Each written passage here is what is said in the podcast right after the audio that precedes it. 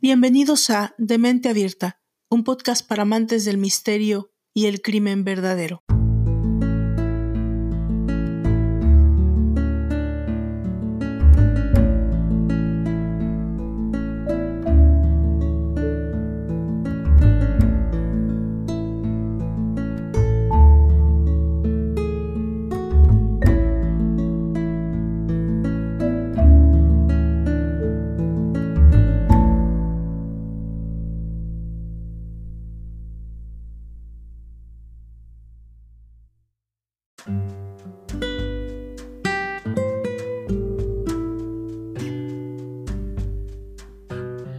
José Rabadán, de 16 años, mató a sus padres y a su hermana enferma con una katana porque pensó que de esa forma podría hacer su vida tranquilo.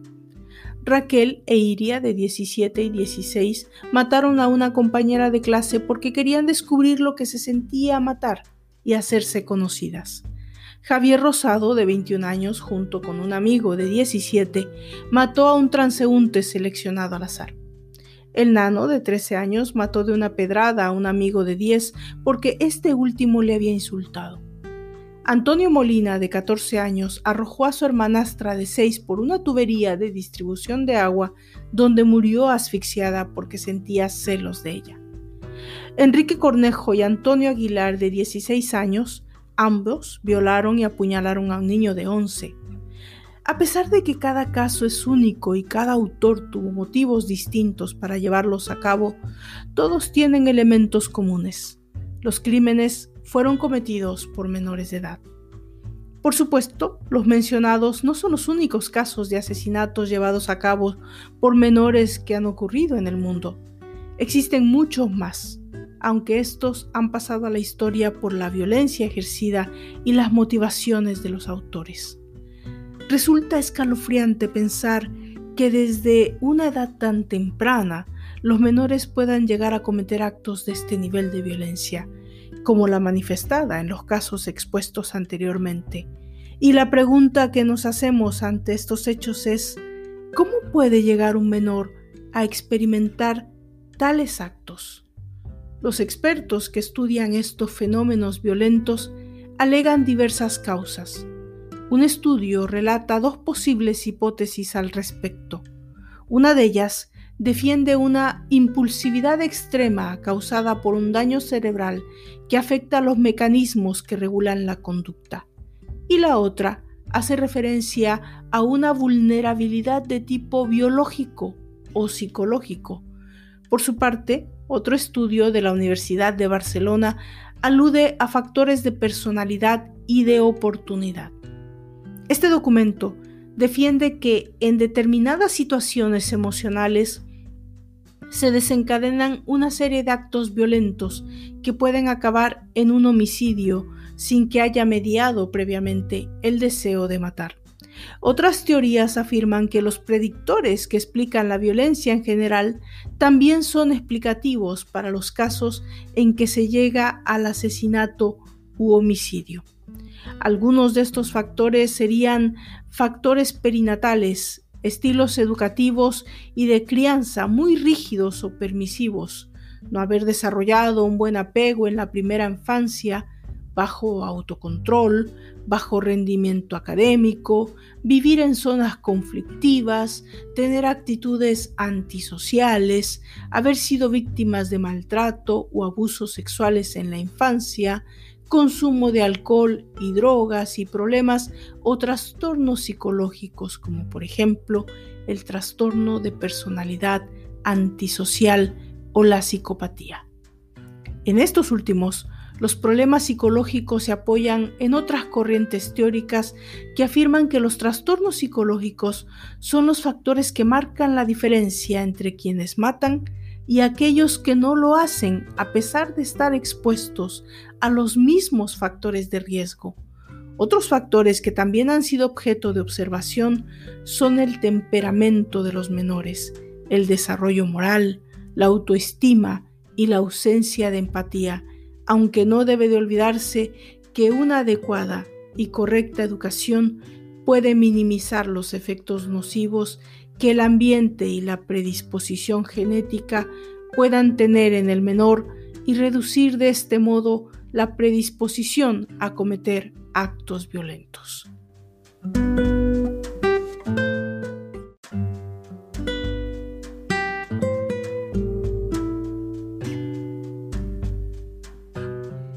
El tema del que hoy nos ocuparemos y con el que cerramos el ciclo de la segunda temporada de Demente Abierta fue un doble asesinato que tuvo lugar la noche del 21 de febrero del 2001, cometido por una jovencita de 16 años y su novio.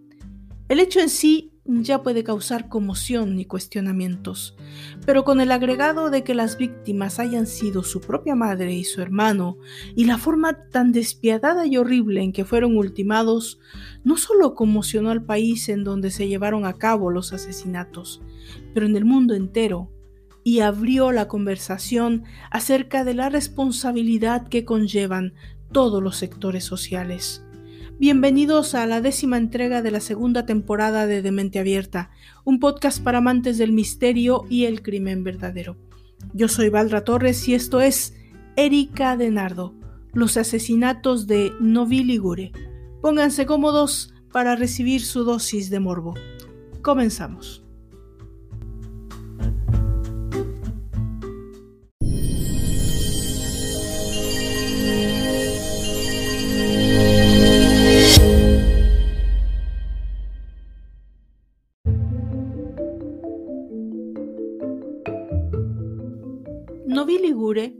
Es una próspera ciudad con industria textil y de acero en la región de Piedmont, en Italia, con aproximadamente 28.500 habitantes.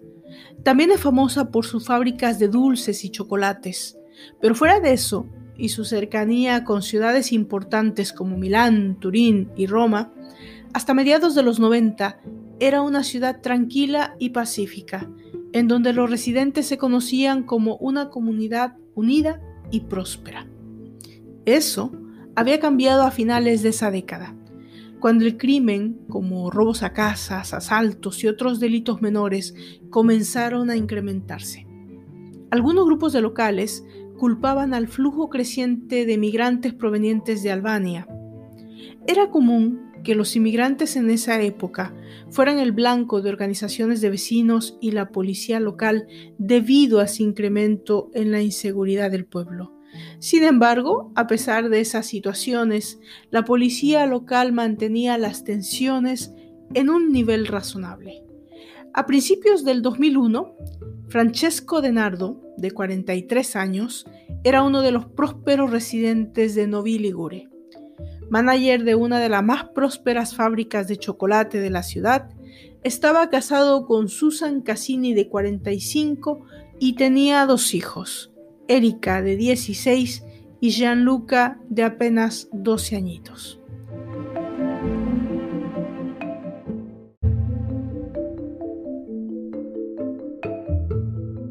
Francesco había emigrado a Novi Ligure desde el sur de Italia había trabajado duro para establecerse en la posición laboral y social en la que se encontraba.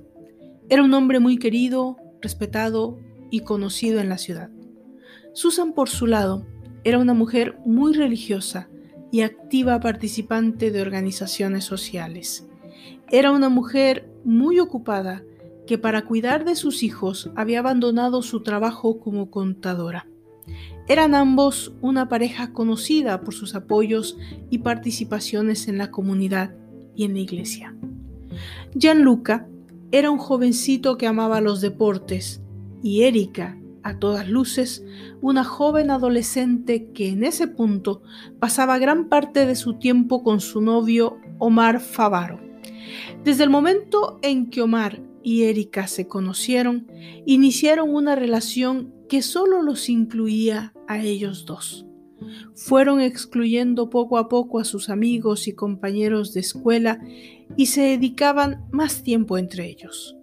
Los problemas comenzaron cuando Susie incrementó su vigilancia en la joven pareja, debido a que le preocupaba el tiempo exagerado que se dedicaban entre ellos y lo exclusiva que ella pensaba que se estaba volviendo la relación. Como toda madre, estaba preocupada de que la creciente devoción de su hija adolescente hacia su novio no le hiciera cambiar los planes de estudio y el futuro que deseaba para ella. La familia de Nardo tenía pues los problemas de todas las familias en el rango de la normalidad.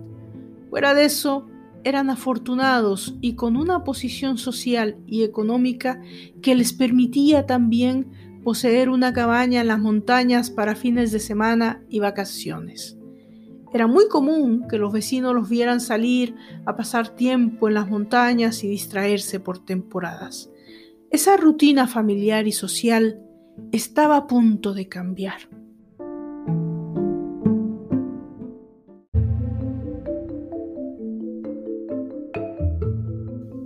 El 21 de febrero del 2001 era un miércoles como cualquier otro para la familia. Francesco había ido a trabajar y más tarde se habría encontrado con un grupo de amigos en un centro deportivo. Erika, por su lado, había pasado parte de su tarde con su novio Omar y llegaba a casa esa tarde. Alrededor de las 8.30 de la noche, Susie y Gianluca llegan también a casa después de un entrenamiento de soccer del pequeño. Entran por la parte del garage. Gianluca sube de inmediato a su cuarto, mientras Susie acomoda su bolso y deja sus llaves en el counter de la cocina.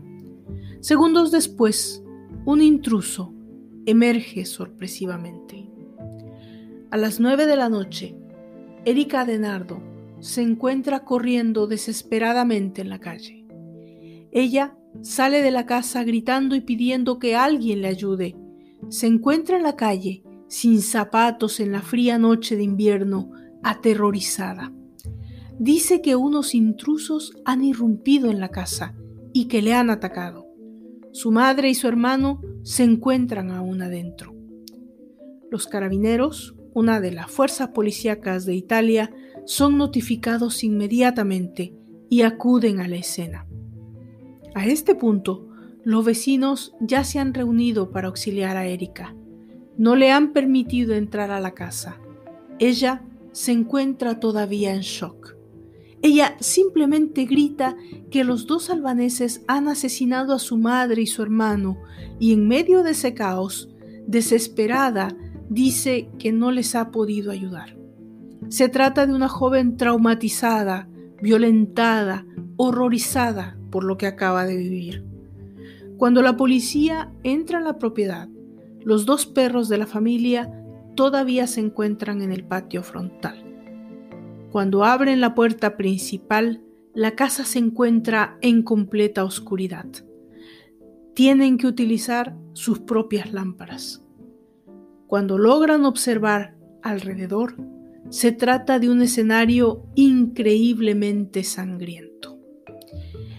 Había sangre en el piso, en las paredes, en todo el lugar. Susie Cassini se encuentra muerta en el piso de la cocina. Ha sido víctima de un salvaje ataque con un objeto punzo cortante. Gianluca se encuentra en la tina del baño, ahogado y también apuñalado. Algunos policías no toleran ver la condición de Gianluca el pobre chiquillo ha sido masacrado, apuñalado infinidad de veces y ahogado, sumergido en su propia sangre. En el momento en que la escena del crimen está siendo acordonada, los medios llegan al lugar. Se trata de un crimen inusual que por supuesto va a ser una sensación, un hecho que supera cualquier otro crimen común. También, inmediatamente, Omar, el novio de Erika, se encuentra ya a su lado para apoyarla. Está con ella en este terrible momento. Él llega inmediatamente porque Erika le llama a su teléfono. Erika todavía sigue sin poder recuperarse. Su estado es terrible. No para de llorar y decir que no ha podido ayudar ni a su madre ni a su hermano. La escena era muy triste para todos. No he podido ayudar a nadie, gritaba desesperada Erika. La gente, los vecinos, los curiosos que llegaban comienzan a lanzar insultos a los inmigrantes albaneses, quienes Erika señala como los atacantes. Los ánimos de la gente pronto se multiplicarían en la ciudad y el país. Es un crimen horrible en el que han asesinado a una madre y un pequeño, uno cometido muy probablemente por extranjeros. Esa noche fue llena de confusión para los medios y la gente, pero dentro de la casa, la policía, los carabineros, los investigadores y los médicos están haciendo su trabajo. Francesco de Nardo llega a la casa, solo para encontrarse con la noticia de que su familia ha sido salvajemente atacada y su esposa y su pequeño hijo están muertos. Ellos son alojados en una patrulla de carabineros mientras la escena está siendo investigada. Mientras en los alrededores la policía pone una alerta máxima. Se busca a dos extranjeros albaneses sospechosos del ataque. Se inicia una búsqueda intensa en y fuera de la ciudad, inmediatamente. Todos los recursos policíacos al alcance se dan para la tarea de hacer un arresto inmediato antes de que alguien más pueda salir lastimado. Debido a la naturaleza de este crimen, es de alta prioridad encontrar a estos asesinos. Buscan en todos los lugares posibles, construcciones, edificios, casas vacías, cierran carreteras, ponen barricadas en entradas y salidas de ciudades vecinas, en fin, se trata de una búsqueda sin precedentes en la región. Los carabineros obtienen una orden del juez para requisar todos los restos y botes de basura del vecindario. Están en búsqueda de alguna pista o el arma. Dos horas después de haber iniciado la inspección, la policía le pide a Francesco y Erika que entren a la casa. Francesco está conmocionado y Erika aún bajo estrés absoluto. Ambos entran de la mano a su hogar. ¿Cuál debió haber sido el horror de Francesco al entrar que uno de los investigadores solo atinó a poner una mano sobre su hombro y decirle, no se preocupe, vamos a encontrar a quien lo haya hecho. Pero cuando vio el cuerpo de su Gianluca, simplemente no lo soportó. El estrés que demostraba ese pobre hombre era extremo. El dolor de ese padre era real y entendible. La escena del crimen había sido particularmente cruel. Era un caso de violencia y odio. Uno de los carabineros que se ocupó de levantar los cuerpos tuvo meses después que abandonar su trabajo debido al horror y lo perturbador de lo que había visto. En todo el norte de Italia, la gente comenzó a protestar. Algunos grupos de vecinos y religiosos cuando algunos detalles del crimen salieron a la luz, la indignación social, el rechazo a los extranjeros comenzó a salir también. La brutalidad del crimen era demasiada. Nadie podía entender qué motivación tenía este acto, excepto el odio o la venganza. Ambos sentimientos que no tenían comprensión en el contexto de la historia. Recordemos que Novi Ligure es una ciudad en la que en la mayor o menor medida todos se conocen.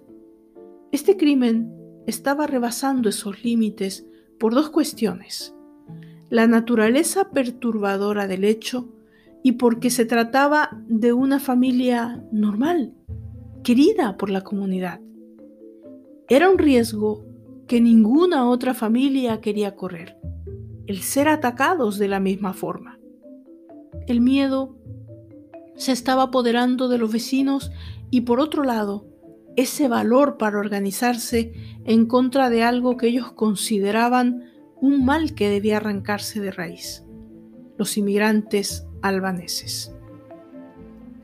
Llega el momento de las declaraciones e interrogatorios.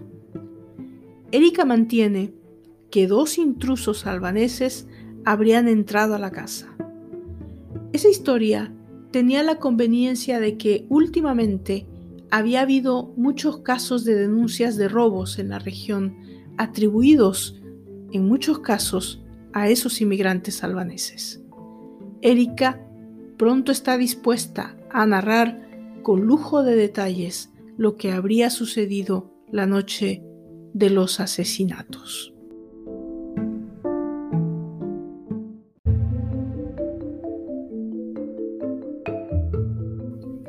El 22 de febrero del 2001, los medios de comunicación daban cuenta de uno de los asesinatos más horribles de que se tenga historia en Italia. Se trataba de una madre de familia apuñalada hasta morir junto con su pequeño de 12 años apuñalado y ahogado. Y testigo de todo este horror, una jovencita de 16 años. Erika narra que se encontraba en su cuarto haciendo su tarea mientras escuchaba música con sus audífonos puestos. De pronto, a pesar del alto volumen de sus audífonos, alcanza a oír un grito, uno de su hermano. Ella sale del cuarto, que se encontraba al salir las escaleras, lo mismo que la de su hermano.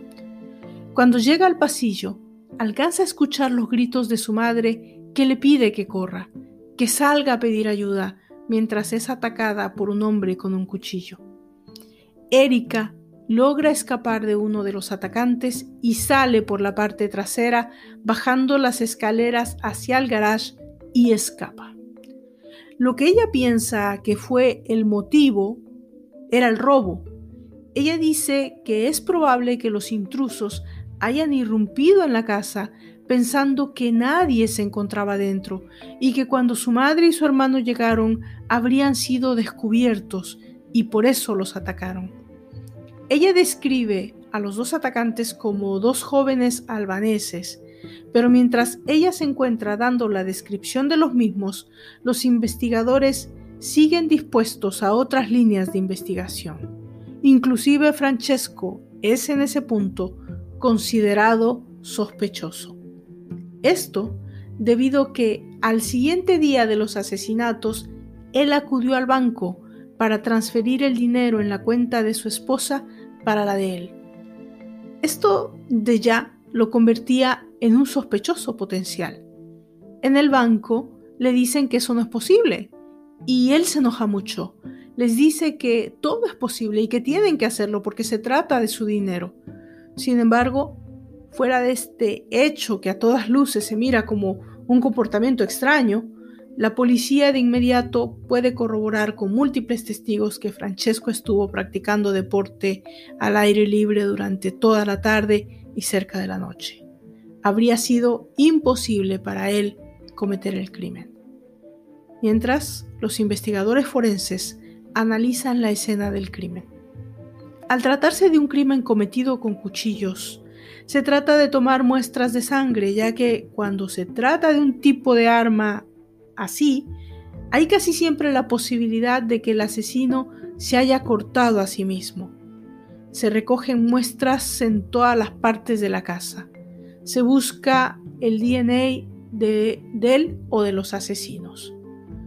Un extraño polvo azul es encontrado en el sitio y también es enviado al laboratorio. Las huellas de pies encontradas en el piso ensangrentado también son analizadas, estudiadas detenidamente. El camino de escape de Erika es claramente visible a este punto. Los investigadores entienden que Erika tuvo que atravesar sobre la sangre de su madre para salir corriendo por las escaleras traseras hacia el garage. Mientras todo esto sigue ocurriendo, una serie de protestas en contra de los inmigrantes albaneses ha escalado a nivel nacional. Ha llegado al punto de que las organizaciones exigen cambios a la constitución y leyes más duras en terreno migratorio. La idea de que este horrible crimen ha sido cometido por inmigrantes indocumentados pone en el escenario el tema tan recurrente de la xenofobia y el odio racial.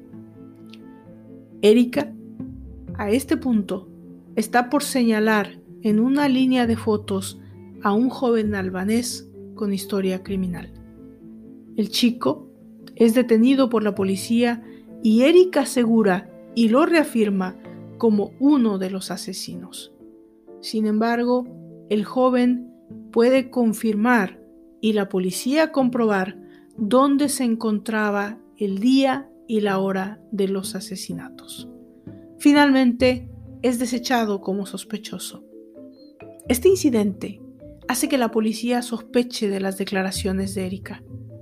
Los investigadores también comienzan a darse cuenta de algunas discrepancias en la escena del crimen.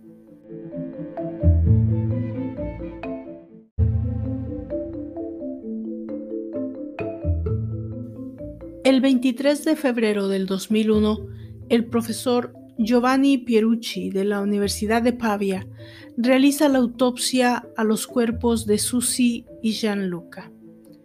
Su reporte es altamente perturbador. Los cuerpos estaban casi cortados en partes. Gianluca había muerto en la tina del baño, cortado, apuñalado 57 veces. Susi había recibido 40 puñaladas. Había sido atacada por la espalda.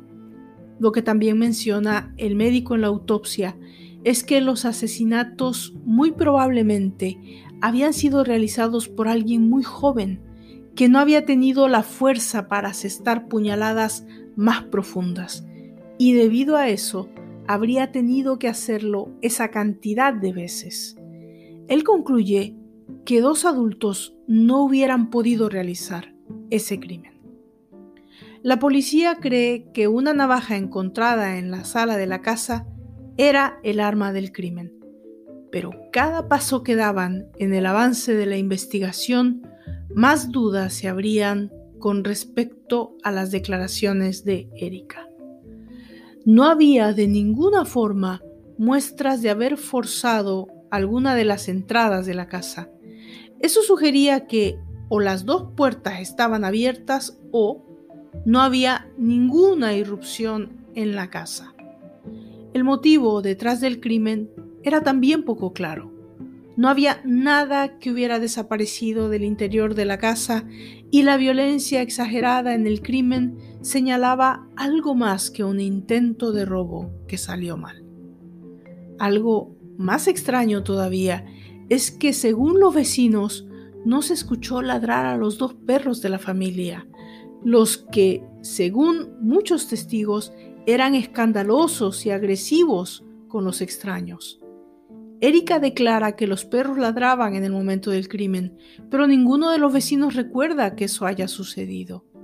Tampoco hay ningún vecino que declare haber escuchado gritos de Susie o Gianluca. Erika declara que ellos gritaban como animales, pero nadie fuera de la casa escuchó nada.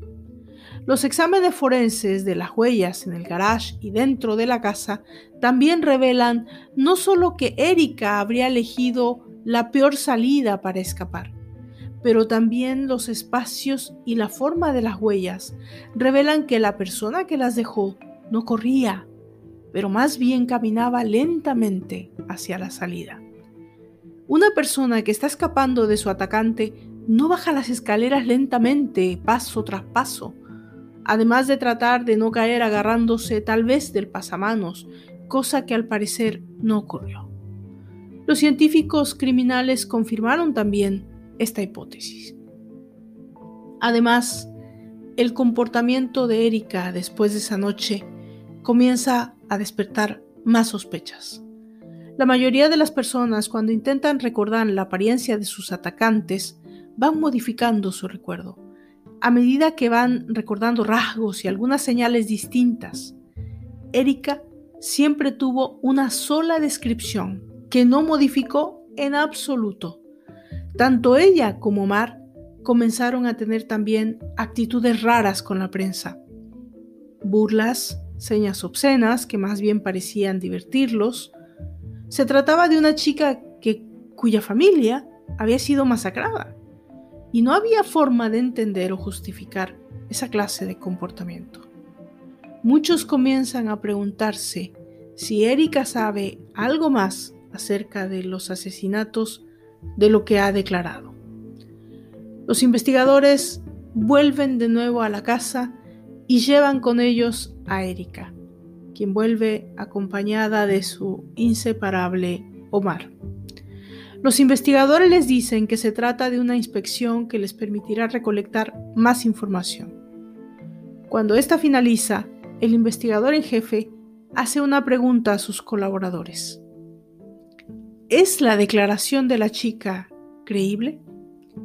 Y ellos contestan unánimemente, sin comentarios.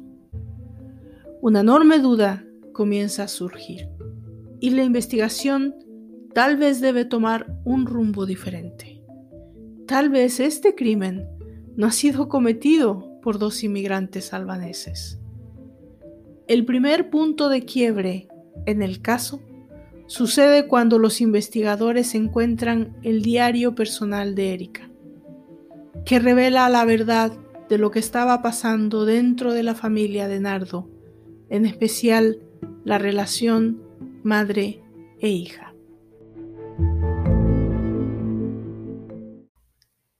Erika tenía una personalidad rebelde, lo que tal vez para su edad era normal, pero se trataba de algunas entradas en el diario en verdad con pensamientos ominosos de odio hacia su madre y también hacia su hermano, quien ella consideraba la mascota de la familia, y quien hiciera lo que hiciera, aunque fuera algo malo, siempre solía ser protegido por su madre y preferido por su padre. En una de las sentencias finales de un texto, Erika escribió, En algún punto, todo termina con la muerte. Pero fuera de esas sospechas, a ese punto todavía no existe evidencia física que la conecte con los asesinatos, y de acuerdo a las leyes italianas, debe haber pruebas reales y no circunstanciales para llevar a cabo un arresto. Las oficinas policíacas tenían ideas encontradas. Por un lado, los carabineros pensaban que había suficiente evidencia para arrestarla, pero los investigadores pensaban que aún no. Ellos creían que necesitaban pruebas reales y evidencia más allá de toda duda para arrestar a una jovencita de 16 años. Era un riesgo que no querían tomar. Los carabineros deciden que deben hacer un interrogatorio formal a Erika y Omar como sospechosos. Pero los investigadores creen que deben terminar ante los exámenes forenses y de laboratorio. Los jóvenes en cualquier momento pueden dejar de contestar preguntas y es un riesgo que tampoco quieren tomar. La policía entonces gira una orden para obtener los mensajes entre los chicos, además de que les piden que vuelvan a las oficinas para verificar algunos datos relacionados con los retratos hablados que Erika había proporcionado. Cuando ellos llegan, uno de los inspectores le dice a Erika, Tengo una duda. Tú recuerdas con exactitud que ambos atacantes usaban este tipo de accesorios, pero ¿cómo pudiste observar esos detalles en ambos? Ella contesta, no, no es eso lo que pasa. Es que lo que trato de decir es que lucían algo parecido a eso. El oficial le contesta, bueno, lo único que puedo decirte es que no importa cuánto tiempo pase, tarde o temprano vamos a encontrar al verdadero asesino de tu familia. Y ella solo contesta, eso espero. La policía los había dejado solos por un tiempo en una habitación donde estaban siendo grabados sin saberlo. En algún momento los investigadores entraban y salían y bromeaban con ellos para hacerlos sentir en confianza y que pudieran hablar libremente. Al principio parecía que estaban tranquilos. Cuando la conversación acerca de los asesinatos comenzó, Ella le dijo a él, tú eres el asesino. Y él le contestó, tú eres la asesina. Hasta que ella, Erika, acepta. Ambos somos los asesinos. Erika entonces trata de conservar la calma y dice en voz baja, no te preocupes, todo va a salir bien. En algún punto de la conversación, Erika le pregunta, ¿cuántas veces los apuñalaste? Omar contesta, 113 o 112 veces. Ella le dice, debiste haber matado a mi padre también. Omar le replica, no lo podía hacer de nuevo, ya tuve suficiente. En ese punto, la policía no salía de su asombro.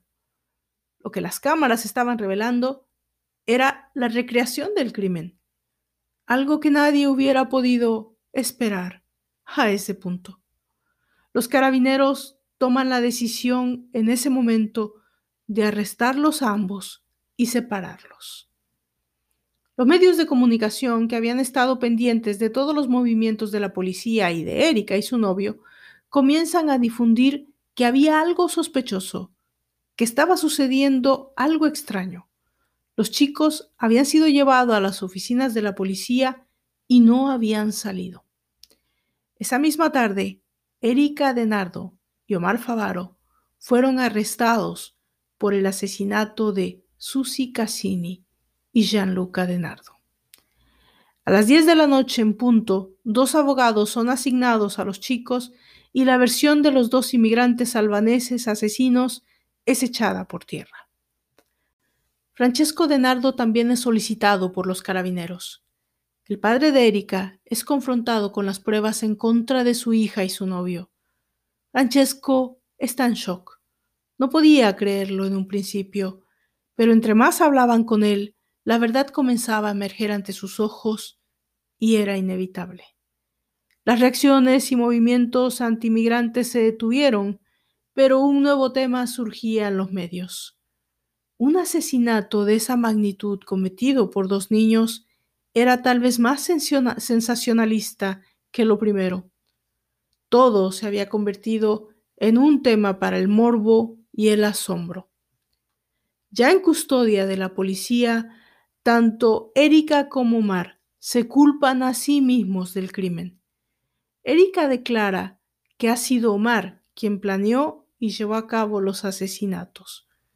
Por su lado, Omar declara que ha sido ella quien planeó el crimen y facilitó las circunstancias del mismo. Pero los especialistas en medicina forense tal vez no tengan necesidad de las mentiras de los chicos para revelar lo que sucedió la noche de los asesinatos.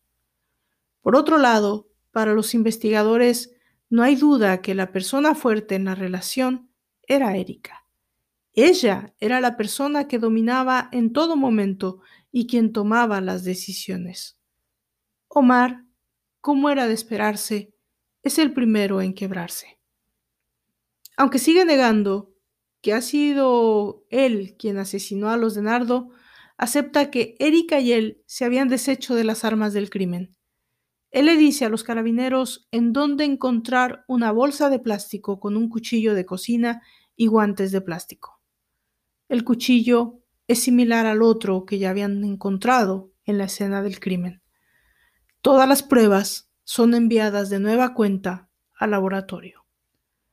Los analistas forenses vuelven también a la escena del crimen para determinar por medio de los rastros de sangre dónde se encontraba cada quien y cómo habría sucedido los tiempos del crimen.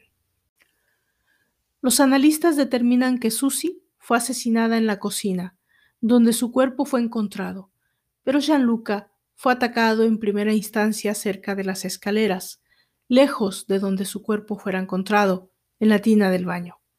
También se toman muestras de los pies de ambos sospechosos para analizar el seguimiento de las huellas y determinar hacia dónde se dirigieron y en qué tiempos lo hicieron. Lo hacen con luminol para las huellas que se hubieran podido perder.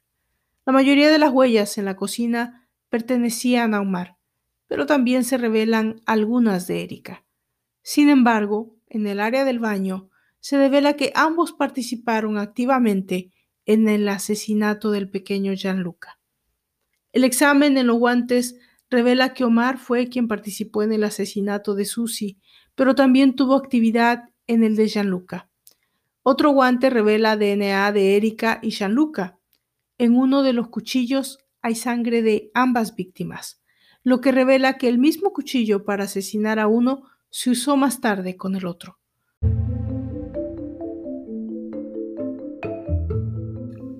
Lo que en verdad sucedió esa noche fue que Erika y Omar se prepararon y esperaron en el baño junto a la cocina. La madre y el hijo entran a la casa por la entrada usual. Gianluca de inmediato sube a su cuarto mientras Susie se dirige a la cocina.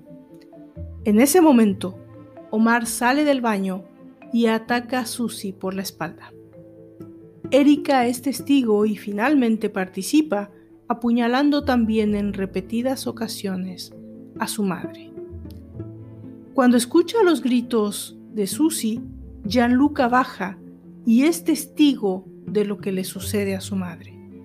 Su hermana lo ataca en ese momento. Le da las primeras puñaladas. El pequeño alcanza a subir las escaleras y es perseguido por Erika, mientras Omar sigue atacando a Susie. En algún punto, Erika le pide ayuda a Omar, quien toma el veneno para ratas para usarlo con Gianluca, pero se le cae al suelo. Es el polvo azul que más tarde es recogido por los investigadores. Así que no tiene más remedio que participar del ataque con el cuchillo que utilizó con Susie. En la declaración completa de Omar menciona que el pequeño le gritaba a su hermana, ¿por qué me haces esto? Y ella solo le dijo a Omar, tenemos que matarlo también porque es testigo. Durante un rato, ambos toman turnos para apuñalarlo, pero el pequeño se resistía. El pobrecito ya no tenía fuerzas, pero estaba con vida, así que deciden llevarlo a la tina y acabar ahogándolo. Erika entonces le dice a Omar que hay que asesinar también a su padre, pero él le dice que está cansado, que ya no tiene fuerzas. Hazlo tú misma, porque yo ya no puedo más. Cuando todos esos detalles se hicieron públicos, los medios se volcaron en contra de los chicos y se realzó el debate en cuanto a la educación y los peligros de los videojuegos y las relaciones de los jóvenes. Era un crimen al que nadie podía encontrar un porqué, una razón, un motivo. En el diario de Erika había algunas posibles causas, pero ¿eso era suficiente para masacrar a su madre y a su hermano? ¿Cuántos jóvenes rebeldes que quieren más libertad o defienden sus relaciones con sus padres, terminan asesinándolos. Se pudo determinar que Erika y Omar llevaban planeando el crimen por al menos tres meses. Compraron el veneno, los guantes, pensaron en las posibilidades. En fin, fue un horrible crimen premeditado. En noviembre del 2001, Erika Denardo y Omar Favaro son llevados a juicio en una corte juvenil como menores de edad. Omar recibe 14 años de prisión y Erika 16. Francesco Denardo, contrario a lo que la prensa y el público pudiera esperar, asiste al juicio y apoya a su hija. Al abandonar la corte, Erika se abraza a su padre y él le dice, Nunca te voy a abandonar. Francesco nunca dio entrevistas, nunca habló acerca de los asesinatos de su esposa y su hijo, ni de su hija Erika. Finalmente se respetó su decisión, pero lo que Francesco no pudo evitar fue el hecho de que este crimen marcó la vida social de toda una ciudad y un país entero. Novi Ligure será siempre conocido por el terrible asesinato de Susie y Gianluca de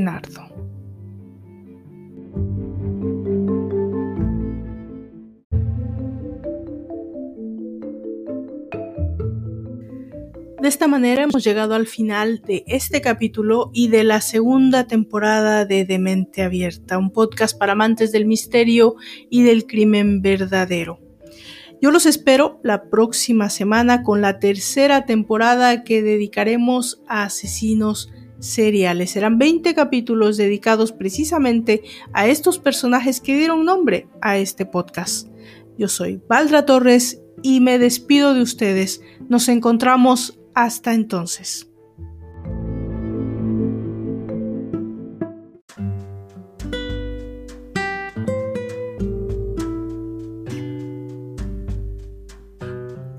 Déjame saber tus comentarios y opiniones.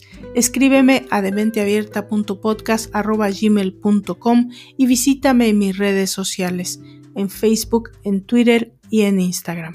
Yo soy Valdra Torres y nos encontramos en la próxima entrega de Demente Abierta, un podcast para amantes del misterio y el crimen verdadero.